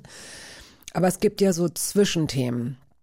Und davon gibt es ja auch unglaublich viele. Und ich habe das Gefühl, dass da, äh, das würde mich interessieren, wie Sie das handhaben mit dem, mit dem, mit dem Humor, dass wir auf den Humor aufpassen und ihm die größtmögliche Freiheit lassen und trotzdem Elektrozäune ziehen, die nicht so sichtbar sind wie Mauern, sodass Leute sagen, man darf ja wohl gar nichts mehr sagen, dass man aber auch eben nicht mit diesem Ticket Satire darf alles. Ich spiele da auch auf einen ganz bestimmten, auf mehrere, aber ich habe da jetzt einen ganz bestimmten äh, selbsternannten Satiriker im Kopf, der auch mal für Radio 1 gearbeitet hat und der auch eine bestimmte misogyne Art, also sehr, sehr frauenverachtende Dinge gesagt hat und sich immer rausgeredet hat mit, wieso ist doch Satire, Satire darf das. Naja, das ist ja nicht Satire. Das ist ja nur die Ausrede, dass etwas Satire ist, was in Wirklichkeit Scheißdreck ist. Wer beurteilt das? Ja, äh, das, es gibt keine Instanz dafür. Aber äh, ich, für mich ist Satire halt so ein Arbeitsbegriff, mit dem ich hantiere. Oder sagen wir so, äh, das, das, das, da fühle ich mich wohl. Da, da kenne ich Vorbilder, an die, zu denen ich aufschaue. Da weiß ich mit ziemlich traumwandlerischer Sicherheit, was ich, wie, wie ich es richtig mache. Ja, Satire ist für mich viel mehr ein Arbeitsbegriff als Humor. Humor ist sowas, das, ah, das wird für alles Mögliche verwendet. Der Begriff ist schon so zerdehnt, dass man nicht genau, äh, ich weiß nicht, was ich damit anfangen soll, beruflich jetzt. Äh, aber aber Satire, da weiß ich einfach ganz klar, Satire, das ist nicht das, was der Mann macht, den Sie beschreiben, sondern Satire ist, was Jonathan Swift macht. Satire ist äh, das, was die Großen machen, äh, die Kabarett machen, was Georg Schramm, was Gerhard Polt macht, das ist Satire. Und Satire ist nicht, wenn man, wenn man irgendwie blöd daherredet äh, und hat dann als Ausrede äh, für jeden Deppensatz, dass er nicht so gemeint ist, weil es Satire ist. Das, da, da, da, da, bin ich empört, weil jemand äh, meine Arbeit äh, da bin ich ja, da mache ich ja dieselbe Sache wie der, das äh, kann ich nicht äh, so hinnehmen. Also äh, Aber das, wir sehen, wie schwer es so, ist, ne? es ist. Wir sehen, wie schwer es ist. Also, eigentlich um, nicht. Eigentlich, eigentlich kann man ja, man kann, braucht ja nur anschauen, was ist gut und was ist schlecht. Ja, aber da sind wir doch wieder. Für Sie sind ganz bestimmte Sachen gut. Sie haben ganz bestimmte Vorbilder. Sie sagen, es ist für Sie der Polt. Nun gibt es ja auch Leute, die andere Art von, eine andere Art von, ähm, mit einer anderen Art von Humor arbeiten, mit einer anderen Art von Satire arbeiten. Da diese Begriffe nicht gesetzlich geschützt sind und nicht klar definiert sind, wird es immer weiche Grenzen geben. Klar. Und, und gerade heute, wo auf der einen Seite die Leute viel schneller mit ihren Befindlichkeiten kommen und sehr, sehr schnell sich empören und sagen, du hast mich verletzt, ähm, so, und auf der anderen Seite Menschen auch radikaler werden und über Grenzen gehen, ähm, finde ich, ist es irre schwer, sich da irgendwie in der Mitte noch so einigermaßen elegant und menschenfreundlich zu bewegen. Als, als wer? Als Satiriker, als Humor, als Mensch, der mit Humor arbeitet. Das finde ich nicht. Finde ich nicht, weil, weil äh, man wird ja sowas, weil man dafür irgendwie begabt ist. Ja? Aber die Zeiten ändern sich doch. Es kann doch sein, dass sie naja, das ist ja auch, es ist ja auch schön, dass sich bestimmte Dinge ähm, im Sprachgebrauch beispielsweise verändern, dass man vorsichtiger werden muss, dass man sich sensibilisiert. Es ist völlig normal, dass Sprache sich verändert. Das macht sie seit tausenden Jahren. Ja. Äh, ganz klar. Fällt es Ihnen leicht, das zu übernehmen? Naja, ich, ich, äh, ich übernehme es so auf meine Art, die ich äh, gut finde. Ne? Ich habe die Zeit zum Beispiel, äh, dass ich in den Formulierungen äh, so bin, dass ich niemanden verletze. Da habe ich die Zeit dafür. Sie das haben die ja Zeit dafür, ja. meinen Sie? Was heißt das, wenn Sie sagen, Sie haben die Zeit dafür? Naja, dass ich, äh, dass ich äh, bestimmte Dinge so benenne, dass, dass nicht nur Männer damit gemeint sind. Äh, es gibt natürlich den Bereich, wo es mir dann zu kompliziert wird. Das kann auch sein. Dann bin ich halt als 60-Jähriger nicht ganz äh, so genau. Aber ich bin ja auch, ich, ich muss ja auch nicht. Das ist ja, ist ja, ist ja, das ist ja das Komische, dass alle so tun, als würden wir in einer Diktatur leben und würden gezwungen sein, das ganz genau auf den Buchstaben zu erfüllen. Das ist ja die große Jammerei. Und das ist gar nicht so. Aber beide Seiten jammern ja. Sowohl diejenigen jammern, die auf diese Buchstaben bestehen, als auch die anderen, die sagen, oh Gott, noch nie war es so schwer zu reden, weil alle wollen, ja, ja, dass genau. wir. Niemand ist relaxed damit. Ja. Okay, ja. wie, wie kriegen, wie kann man Aber das? Aber waren die Leute früher relaxter? Also wenn ich zum Beispiel in meine Kindheit zurückschaue, da waren die Alten, da sind wir mit Glockenhosen dagestanden und langen Haaren und haben möglichst viel Englisch mit denen geredet, damit sie möglichst nichts verstehen. und die waren schwer unter Stress. Mhm. Und auf den Unis wurden die Professoren mit Megafonen angebrüllt.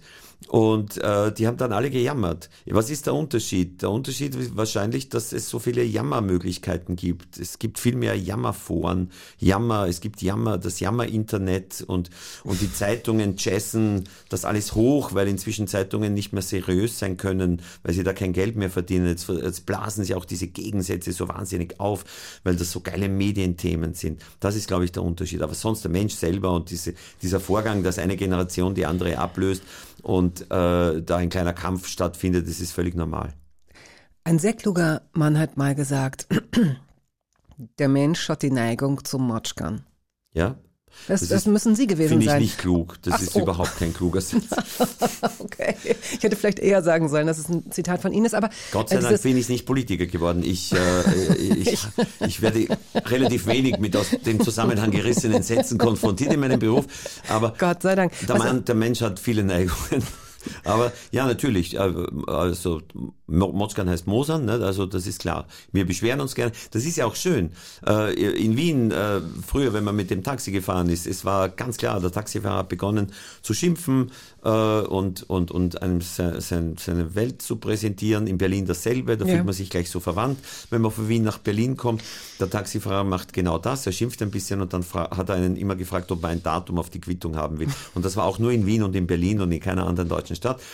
Äh, aber das war ja noch ein anderes Schimpfen. Das jetzige Schimpfen ist ja so, ich suche mir, ich suche mir aus einem Posting von einem ganz unbekannten Menschen genau den einen Satz, äh, mit dem ich nicht übereinstimme und, und schreibe nur über diesen einen Satz, den ich auch wieder aus dem, Zusammenhang, äh, aus dem Zusammenhang möglichst rausschäle, gleich für mich, damit ich möglichst viel Hass entwickeln kann und schreibe dann wieder was wo auch ein besonders arger Satz ist, der dann wieder, den ein anderer nimmt, den er wieder nur als ganz einzelnen Satz nimmt und sich daran aufhängt. Ja, das, das ist das Problem. Und ähm, um das Ganze vielleicht noch äh, herunterzubrechen, im Grunde reicht es schon, dass Sie etwas über rote Schuhe oder Pinguine schreiben. Spätestens beim dritten Kommentar wird es irgendetwas geben, woran sich irgendjemand entzündet, worauf sich der vierte Kommentar dann bezieht. Und schon im siebten Kommentar gibt es dann den Waldbrand. Also man muss nicht mal politisch oder irgendwie genau oder befindlich sein, ja. sondern man hat so das Gefühl, alles, alles wird wie durch so Brandbeschleuniger ganz, ganz schnell irgendwie 20 Grad erhitzt. Nur, nur die gute Nachricht ist, dass äh, die Mehrheit der Menschen das nicht macht sondern was wir im Internet lesen, ist eine Minderheit. Sie ist nicht unbedingt die sozial also die, die Leute sind nicht, es sind nicht die sozial entwickelsten Menschen, es sind Menschen, die viel Zeit allein verbringen. Die, äh, die bildet nicht die Bevölkerung ab. Und das müssen wir uns immer sagen. Wir müssen ein bisschen die Kirche im Dorf lassen mhm. und nicht so tun, als wäre das die Gesellschaft. Solange die Gesellschaft sich nicht von all dem dann möglicherweise die passive Gesellschaft zu sehr beeinflussen lässt, kann man ja dann vielleicht wirklich beruhigt sein. Ich glaube nicht, dass man beruhigt sein sollte, aber man sollte auch nicht zu aufgeregt sein, sondern wir sollten uns die Aufregung aufheben für, wenn es wirklich um die Wurst geht. Woran merken wir das, dass es losgeht? Naja, wenn zum Beispiel in Österreich äh, eine, eine Regierung an die Macht käme, mit der ich nicht einverstanden bin, dann ist das Demokratie. Wenn diese Regierung aber versucht, die Spielregeln zu verändern, dann müssen wir sehr aufgeregt sein und ganz viel auf die Straße gehen. Sie gehen auch auf die Straße, ja? Ich war auf der Straße in Wien, ja. It's Only a Paper Moon ähm, aus Ihrem Lieblingsfilm Nummer zwei. Paper Moon, ja, das ist ein unglaublicher Film, ein Zwei-Personen-Film eigentlich mit ganz wenigen anderen Darstellern und einer ein, ein, eine davon ist ein, ein unglaubliches Kind. Tatum O'Neill. Mit ihrem Vater, Ryan O'Neill. Und der Film ist ein Wunderwerk. Er hat auch, äh, er ist eigentlich einer der besten Filme über Provinz. Das war auch ein, ich habe mir den selbstverständlich angeschaut, bevor ich jetzt äh, meinen Film gemacht habe. Und der Zauber liegt auch darin, dass man diesen Film ab einem bestimmten Alter mit Kindern anschauen kann. Die verstehen alles. Ein, einfach ein großartiger Film. Say it's only a paper moon sailing over a cardboard sea. But it wouldn't be make believe if you believed in me. Josef Hader ist heute hier zu Gast. Andrea lässt sich scheiden heißt ihr ganz neuer Film, der bei der ähm, Berlinale, glaube ich, Premiere hatte. Mhm. In Österreich läuft er jetzt an, in Deutschland am 4. April, in der Schweiz am 11. April. Ich hatte das Glück, ihn schon sehen zu dürfen und ähm, bin Gott sei Dank, also wir reden jetzt über den Film, es ist immer ein bisschen schwierig, über ein Produkt zu sprechen, bei dem ich dann so denke, na ja, aber ich bin äh, sehr begeistert, was nicht nur, aber natürlich auch an Birgit Minichmeier liegt, die, die diese Rolle großartig verkörpert.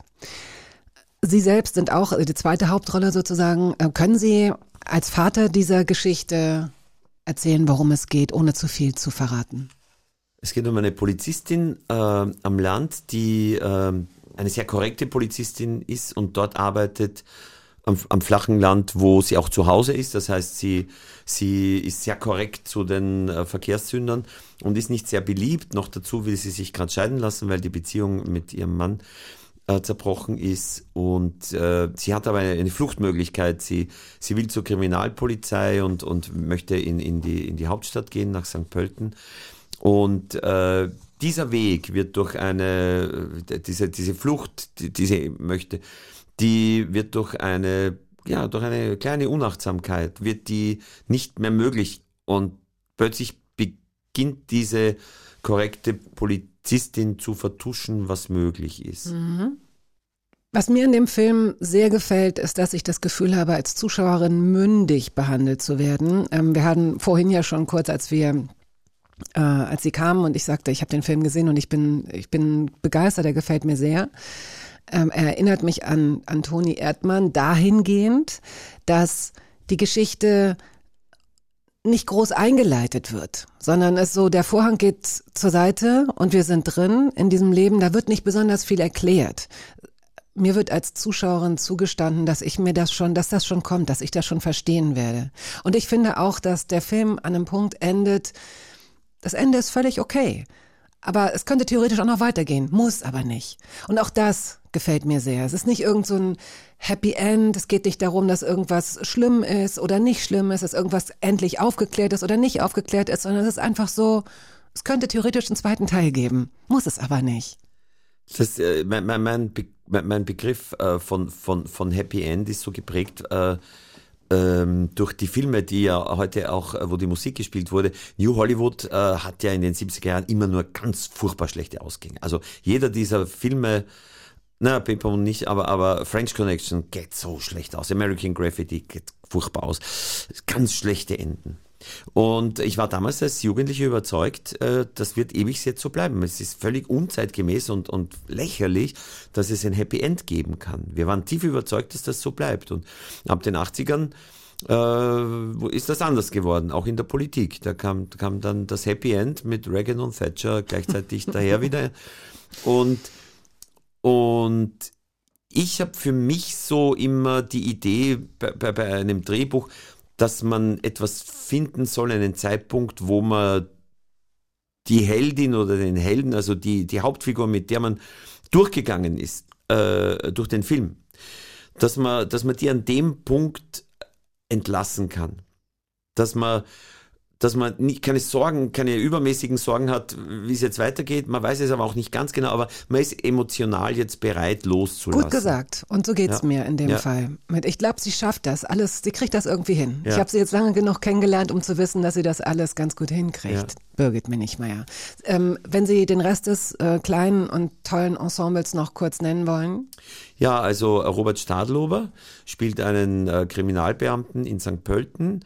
Äh, Georg Schubert spielt einen, einen Kollegen von Andrea. Ich spiele einen alten Religionslehrer. Maria Hofstetter, äh, die äh, sehr berühmt geworden ist mit Filmen von Ulrich Seidel, mhm. spielt ähm, so, ein, ja, so eine Freundin von mir in einer Single-Disco. ja, die hat ein Auge auf sie geworfen, ne? Ja. Freundin von Ihnen. Die will was. Die will mit ihnen leben, glaube ich. Aber ob, ob das gelingt, also Andrea lässt sich scheiden. Ab dem 4. April im Kino verlosen wir Karten, Mariam. Ja, machen wir einfach mal. Wir verlosen zweimal zwei Karten. Äh, und die Frage denken wir uns noch aus. Erstmal spielen wir jetzt Musik. Georg Kreisler, was tut man, um zu sein? Geben Sie uns dazu noch ein Stichwort?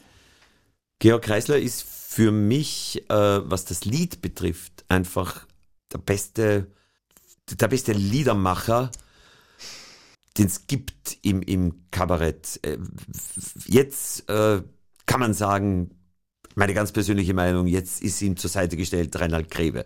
Ah, oh, okay, herzliche Grüße. Was tut man, um zu sein? Man stellt dem Fuchs ein Bein und hast du ihm das Bein gestellt, dann zahlt er dir noch Schmerzensgeld und hast dich obendrein. Das tut man, um zu sein. Lieber Herr Harder, Sie haben irgendwann ähm, Akkordeon spielen gelernt. Hätte aus Ihnen auch ein Berufsmusiker werden können? Nein, glaube ich nicht. Ich, ich, äh, ich habe Akkordeon gelernt, weil man ein Instrument lernen konnte in dem Internat mit zehn und meine Eltern haben gesagt, Akkordeon ist so super, da brauchst du niemand, da kannst du ganz allein begleiten. Und äh, ich habe das zwei Jahre gemacht und dann hatte ich überhaupt keine Lust mehr auf Akkordeon. Und ich bin immer in den Pausen, wenn die anderen Fußball gespielt haben, ins Klavierzimmer geschlichen und habe mir selber so ein bisschen Klavierspielen beigebracht. Und äh, ja, habe es aber nicht sehr weit gebracht mit dem. Jetzt, äh, dann, dann, als ich dann auf die Kabarettbühne ging, äh, habe ich irgendwann wieder Akkordeon zu spielen begonnen, äh, weil ich plötzlich niemand mehr hatte, der mich begleitet. Ich hatte vorher einen wahnsinnig guten Pianisten, der heute ein berühmter Akkordeon-Virtuose ist, Otto Lechner, der weltweit einer der bedeutendsten Akkordeonspieler ist und dem war das zu langweilig natürlich. Und äh, dann habe ich begonnen, ganz trotzig selber mit dem Akkordeon mich zu begleiten. Und äh, das war aber nicht gut, weil das Akkordeon hat ungefähr dieselbe Stimmlage wie die menschliche Stimme. Man muss wahnsinnig gut Akkordeon spielen können, um das, dass das schön wird. Und dann habe ich einen entdeckt, dass es ein Instrument gibt, wo man als schlechter Klavierspieler halbwegs vertuschen kann, wie schlecht man Klavier spielt. Und das ist ein, ein E-Piano aus den 70er Jahren, das Fender Rhodes. Mhm. Und auf dem habe ich, wenn ich Lieder spiele, habe ich das äh, immer so gemacht, außer bei meinem letzten Programm, da spiele ich am Schluss ein Lied auf dem Klavier, habe ich aber sehr lang geübt. Es gibt gewisse Parallelen zwischen Menschen, die mit, äh, die als, ich nenne es jetzt mal Entertainer, weil Humorarbeiter ist jetzt so ein, hm, so ein komisches Wort, aber viele Menschen, die andere zum Lachen bringen, haben auch ein ganz ausgeprägtes Verständnis für Musik, eine ganz große Musikalität. Also Comedians sind gute Musikerinnen und Musiker häufig. Ich, ich glaube, dass jeder, der zwei Stunden auf der Bühne steht und ganz allein sozusagen verhindern soll, dass die Leute rauslaufen, dass man da ein Gefühl für Rhythmus und Musikalität braucht, sonst, sonst schafft man es nicht, auch mit den besten Witzen nicht. Was diese Menschen noch zu einen scheint, ist, dass sie häufig eher introvertiert sind. Was man auch gar nicht glauben kann, weil sie auf der Bühne blühen, springen, schreien, aus sich herausgehen. Aber es heißt zumindest so, und ich, ich kann das äh, in kleinem Rahmen auch bestätigen, dass dass sie privat gar nicht so diese Halligalli-Personen sind. Oh, oh, sozial gestört teilweise auch. das, ist, und, äh, das haben Sie jetzt äh, gesagt. Aber wer, wer, wer, wer, wer stellt sich denn allein freiwillig auf eine Bühne, ganz allein, ohne dass man gemeinsam irgendwas macht, ganz allein vor ein Publikum hin. Das muss ja jemand sein, der irgendwie mal Einzelgänger war.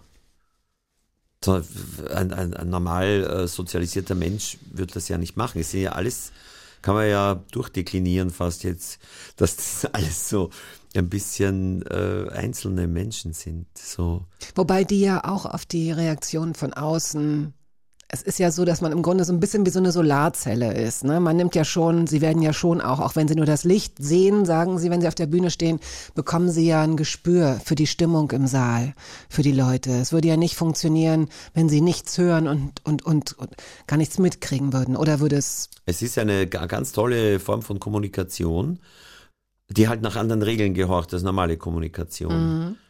Man, man, man kann ein Publikum ziemlich rasch einschätzen man wird immer noch überrascht natürlich dann, aber im Grund weiß man schon nach, nach fünf Minuten, wie das heute so werden wird. Und dann kann man, kann man justieren. Wenn die Leute zu viel lachen und dauernd klatschen dazwischen, äh, das mag ich ja nicht. Ich möchte ja meinen eigenen Rhythmus äh, aufs Spielfeld ah, bringen. Hm. Dann muss man wie beim Steuern Fußball den Rhythmus des Gegners ein bisschen brechen. Interessant. Und wenn, wenn ich das Gefühl habe, dass zu, dass sehr viel gelacht wird, dann äh, mache ich, spiele ich ein bisschen. Also man, man kann so spielen, dass, sie, dass man sich mehr anstrengen muss, äh, äh, die Pointen zu verstehen. Da, man denkt aber nicht den Pointen, nur, nur äh, man, man, es gibt so, es gibt so eine Möglichkeit durch Timing einem Publikum zu helfen, das nicht ganz drinnen ist. Und es gibt eine Möglichkeit, äh, wenn, wenn zu sorglos gelacht wird, auch ein bisschen dagegen zu, zu arbeiten. Ja. ja. Okay. Weil Sie vorhin sagten, es gibt unterschiedliche Arten des, als ich sagte, lustig sein ist was Intimes. Äh, hätten Sie mal gesagt, oder zumindest gibt es dieses Zitat, und Sie sagten es gibt ja auch verschiedene Arten des Lustigseins. Das Lustigsein auf der Bühne und es gibt das Lustigsein ähm, auf einem Geburtstag beispielsweise. Ich stelle sie mir aber auch nicht so vor, dass sie eingeladen werden zu einem Geburtstag und dann teilt sich das mehr, wenn sie klingeln und dann reißen sie erstmal so ein paar Gags, wie das vielleicht Menschen von Ihnen erwarten. Ich kann leider überhaupt keine Witze erzählen. Das ist auch interessant, weil, weil ich ja, ich denke nicht mhm. so in Pointen und ich, ich, ich baue Geschichten. Und das sind die, das ist dann, äh, da gibt's dann auch keinen Schlusswitz. Ne? Das, äh, da würden ja dann die Leute klatschen, wenn der Schlusswitz kommt. Sondern das ist ein bisschen, filigraner immer und ich bin eigentlich ein gutes Publikum. Ich lache gern laut und schallend, auch privat. Ich ja. bin ein guter Lacher. Sehr gut. Aber ich bin kein guter Witzeerzähler. Ella Fitzgerald haben Sie mitgebracht. Miss Otis Regrets. Das ist ein Lied wie von Schubert. Es beschreibt eine Frau in den Südstaaten, die unglücklich verliebt ist, ihren Liebhaber erschießt und die Folgen.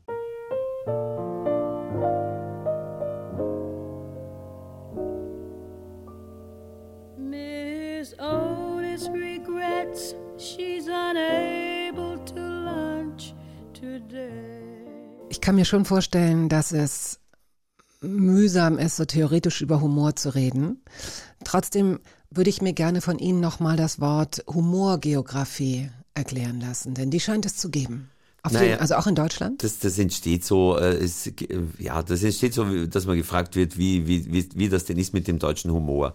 Und dann muss man die ehrliche Antwort geben, die wirklich korrekt ist, dass es den deutschen Humor nicht gibt sondern dass Humor immer regional ist und dass der Humor einfach auch in Österreich ganz regional ist. Es gibt auch keinen österreichischen Humor. Und dass Nation und Humor einfach zwei Begriffe sind, die, die sind unbrauchbar zusammen.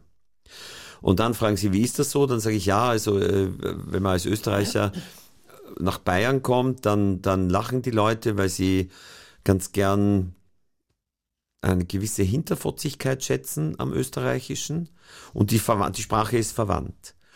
Und dann gibt's, äh, dann kommt das auch ganz gut an in Baden-Württemberg, weil, weil, weiß ich nicht, das weiß ich zum Beispiel nicht so genau warum äh, schwarze Witze in besonders braven Gegenden besonders gut funktionieren. Vielleicht, weil die Leute, die die brave Gegend nicht mehr aushalten, dann ins Kabarett flüchten, dass das die sind, die endlich mal was anders hören wollen. Das kann sein. Also es gibt immer verschiedene Gründe, warum, warum was funktioniert. Und, und dann ist, äh, sage ich mal, die Mitte Deutschlands jetzt nicht so die, Gegend, wo ich so Mainstream bin. Und dann funktioniert es in Berlin wieder und es funktioniert in Norddeutschland wieder, weil gerade in Norddeutschland wieder so ein schwarzer Humor ist, der auf unerklärliche Weise ganz gut äh, korreliert mit dem Wiener schwarzen Humor. Obwohl das wahrscheinlich ein Humor ist, äh, ein fast schon englischer Humor ich weiß nichts darüber Bescheid. Man müsste eine, ich, ich, ich man sollte mal das wissenschaftlich untersuchen, wie das mit, wie das mit schwarzem Humor ist und wie man das historisch erklären kann. In Wien würde ich mal äh, vermuten, dass es ein jüdischer Humor ist, mhm. einfach weil Juden äh, immer Grund hatten, über Dinge lachen zu müssen, die nicht zu lachen sind. Und speziell das äh, Kabarett oder Kabarett in Wien ist ja immer ein jüdisches gewesen, seit, seit es Kabarett gibt, was ein jüdisches Kabarett, äh, von den vielen jüdischen Einwanderern, die aus der Monarchie, konkret ja, aus der ja. heutigen Westukraine, hingekommen sind, in, nach Wien. Und die, die Kabarettisten, die ich als Kind im Fernsehen gesehen habe, das waren Georg Kreisler, Gerhard Bronner, Karl Farkas, das waren jüdische Kabarettisten, die vertrieben wurden die nach Amerika gegangen sind und trotzdem nach dem Krieg zurückgekommen sind und hier weiter Kabarett gemacht haben. Also würde ich mal sagen, dass der schwarze, der berühmte schwarze Humor in Wien ein jüdischer Humor sein könnte. Ist meine Beobachtung subjektiv und auch ziemlich falsch, wenn ich sage, äh, dass ich finde, dass besonders linke und besonders rechte Gruppierungen in der Regel dadurch auffallen, dass sie komplett humorlos auftreten. Alle, alles, wo Ideologie oder Religion eine Rolle spielt. Also es, es geht immer darum, sobald äh, man ein Welterklärungsmodell gefunden hat, wie alles funktioniert und fest dran glaubt, ähm, darf das nicht mehr in Frage gestellt werden. Da, und Humor äh, stellt ja in Frage. Mhm. Der macht ja, kann mhm. ja auch was lächerlich mhm. machen. Ja. Und äh, das mag man dann nicht mehr haben, ja, im Leben diese Distanz zu sich selbst, eine Art von Selbstironie, die ja auch übertrieben werden kann. Es gibt ja auch Menschen, die es mit der Selbstironie übertreiben, aber die Vorstellung, dass äh die die Selbstironie so tranig oh, vor sich hertragen, ja. das ist wieder, wir sind wieder bei Satire, das sind, ist dann keine echte Selbstironie. Wir brauchen so ein Prüfsiegel. Ja, genau. Wären Sie bereit, der TÜV zu sein? Selbstverständlich. Georg Danzer haben Sie mitgebracht. Lochamoy für mich der beste österreichische Liedermacher in der Phase dieser 70er Jahre des Austropop. Und ich äh, auch eine Filmmusik, weil äh, ich habe als Jugendlicher die erste Folge von Kottan gesehen, oh, dieser, dieser äh, Wiener Krimiserie. Und in dieser ersten Folge, sie heißt glaube ich Hartelgasse und die Nummer weiß ich nicht genau, äh, dieser Gasse äh, die, da kommt Georg Danzer mit zwei Liedern vor als Filmmusik, während alte Frauen zu sehen sind, wie sie sich gegenseitig ihre Pflanzen in den Müll leeren, weil sie sich so hassen. Äh, äh in, dieser, in diesem Wiener Zinshaus singt Georg Danzer dieses Lied. Ich will keine angefressenen Gesichter mehr sehen. Ich will die ganzen Wickel nimmer her. Das zahlt mich so runter, das macht mich so krank. Vergesst mich doch und habt's mich alle gern. Der Entertainer ist das okay, Entertainer? Ja, ich finde schon. Ich finde, äh, es ist ja, gehört ja auch zum Beruf dazu. Ich finde, das ist ein schönes Wort. Es hat eine gewisse Intelligenz. Äh, naja, doch, eine Intelligenz hat es auch, aber es hat auch eine gewisse Eleganz. Ja, und es beschreibt so schön diesen Beruf, der so oszilliert zwischen den, den, den zwei Welten, der Unterhaltung und der Kunst. Und ich mag das gern. Ich, ich bin sehr froh, dass ich äh, ein bisschen was von beiden bin. Das ist schön. Also der Entertainer, Kabarettist, Regisseur, Schauspieler Josef Hader ähm, ist heute hier zu Gast. Die, und auch Schauspieler sind sie, jetzt ich will nicht sagen häufiger schon gewesen, aber äh, auch in unterschiedlichen Filmen, nicht nur in, ähm, ach ich will diesen Film jetzt auch gar nicht Komödie nennen, den letzten, Andrea lässt sich scheiden, er ist auch so ein Hybrid. Ne, am Anfang, am Anfang habe ich so gedacht, das ist, am Anfang habe ich den Film völlig falsch eingeschätzt, weil er mit mit ruhigen Bildern, mit sehr, sehr kleinen Pointen arbeitet. Und Dabei bleibt's aber nicht. Also Sie sind schon jemand, der auch die ganze Zeit, wie als wenn, als wenn Sie die ganze Zeit am Lautstärkeregler ähm, äh, stehen und mal ganz nach links und ganz nach rechts drehen und man weiß nicht so genau, wann was kommt.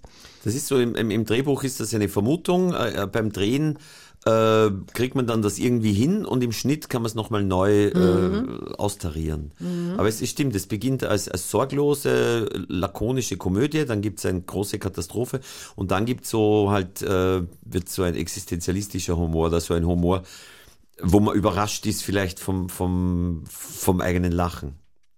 Dass ja. man da lachen darf ja. oder dass das zum Lachen ist. Ja. ja. Und dass man auch nicht im Übrigen, das, das mag ich auch, wenn, äh, wenn nicht diese erwartbaren Situationen zwischen Frauen und Männern passieren.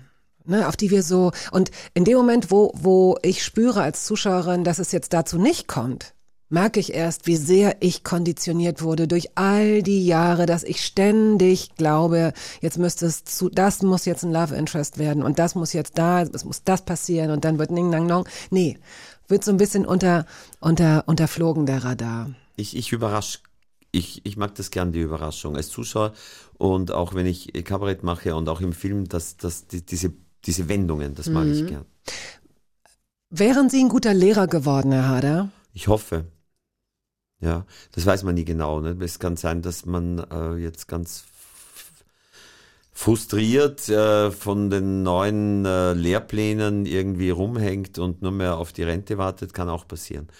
Aber zumindest am Anfang wäre ich sicher ein äh, guter Lehrer, glaube ich, gewesen. Ich hätte, ich hätte auch mit Entertainment gearbeitet. Also, das glaube ich. Ja. Ja. Und sind Sie ein strenger Mensch? Also, na, überhaupt na? nicht. Weder anderen gegenüber noch mir gegenüber. Auch, auch nicht sich selbst na, gegenüber. Na, na. Oh, das ist aber selten. Die meisten Menschen sagen von sich, sie seien ungeduldig und sie seien sehr, sehr streng mit sich. Nein, aber das ist ja, das ist ja so, ne?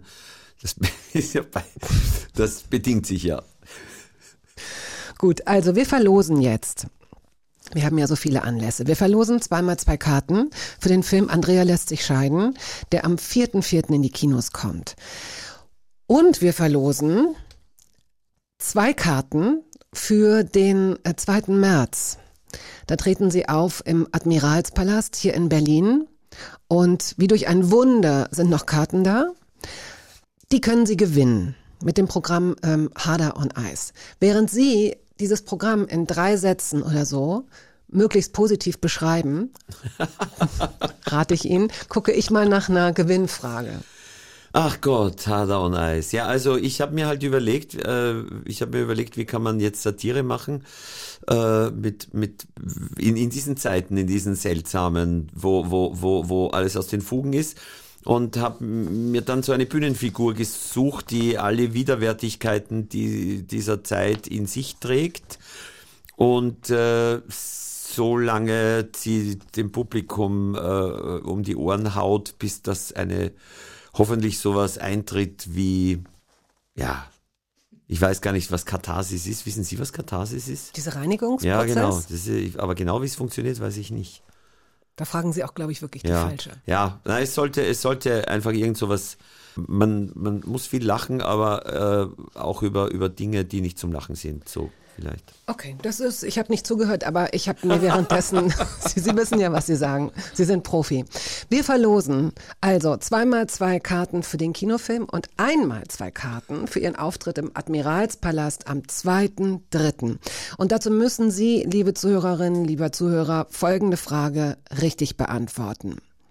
Also dieses katholische Stift, auf dem Herr Hader äh, als Schüler war. Ist es das Gebäude mit den meisten Türen Österreichs, mit den meisten Fenstern Österreichs oder ist es das Gebäude mit den meisten Turmfalkennestern? Sind Sie damit d'accord? Wissen Sie die richtige Antwort? Ja, aber es ist ja eine schwere Frage, aber man kann es googeln, Gott sei Dank. Glauben Sie, es ist fairer, wenn wir fragen, wie viele Fenster? Jetzt habe ich die Lösung natürlich schon gesagt. Okay, wir machen es anders. Ähm, wie viele Fenster hat dieses Stift, also dieses Gebäude. Das sind äh, aber die auch wieder die Googler bevorzugt. Ja, natürlich. Also ich finde, ein bisschen Mühe muss man sich geben. Das finde ich schon. Die, wir wollen diese Karten ja nicht einfach so herausblasen, indem wir sagen, spielte Boris Becker A Eishockey oder B Tennis? Welchen Beruf hatte die Hauptfigur äh, von Wilde Maus, Josef Haders ersten Kinofilm? Oh, da machen wir gleich noch mal ein bisschen Werbung in eigener Sache gerne. Nee, nee, der das Film übernehmen ist vorbei, wir. der ist ja nicht ich weiß, in den Kinos. ich weiß, aber der wird ja irgendwie sowas wie, der wird natürlich, das lassen wir und wir lassen das alles drin, auch den Findungsprozess. Schicken Sie bitte die richtige Lösung an hörbar.radio1.de. Ganz zum Schluss haben Sie sich noch enttarnt, Herr Hader, als eiskalter Geschäftsmann. Na klar. Hm. Ich komme vom Bauernhof. Mir läuft's kalt den Rücken runter. Also hörbar at radio1.de. Schicken Sie die richtige Lösung, bitte auch mit Ihrer Adresse und Ihrer Telefonnummer ähm, an hörbar. Hörbar Rust, nee, wie, hörbar at radio1.de. Gut. Dann sind wir jetzt so gut wie am Ende. Äh, jetzt wir haben spielen, wir alles. Jetzt haben wir alles. Le Tourbillon, äh, interpretiert von Jeanne Moreau, noch als äh, letztes Goodbye für die Hörbar. François Truffaut ist einer der besten, aber auch einer der warmherzigsten und liebevollsten Regisseure, die es je gegeben hat. Und ich liebe alle seine Filme. Herr Hader, es war sehr schön mit Ihnen. Und ähm, ich wünsche Ihnen viel Spaß bei all dem, was kommt und viel Erfolg mit dem Film und dem Programm weiterhin. Vielen Dank. Es war sehr lustig. lustig. Ja. Sie haben aber nicht so viel ja gelacht. Dafür dass, es, dafür, dass es lustig war, hätte ich Sie gerne häufiger zum Lachen gebracht, Herr Hader. Es war, es war sehr. Ja, haben sehr Sie für Ihre Verhältnisse viel gelacht? Elle avait des bagues à chaque doigt, des tas de bracelets autour des poignets, et puis elle chantait avec une voix qui cite au manjola. Elle avait des yeux, des yeux d'opale qui me fascinaient, qui me fascinaient. Das war der Podcast der Radiosendung Hörbar Rust. Wir hoffen, dass es Ihnen gefallen hat. Wenn Sie möchten, Sie können ihn abonnieren.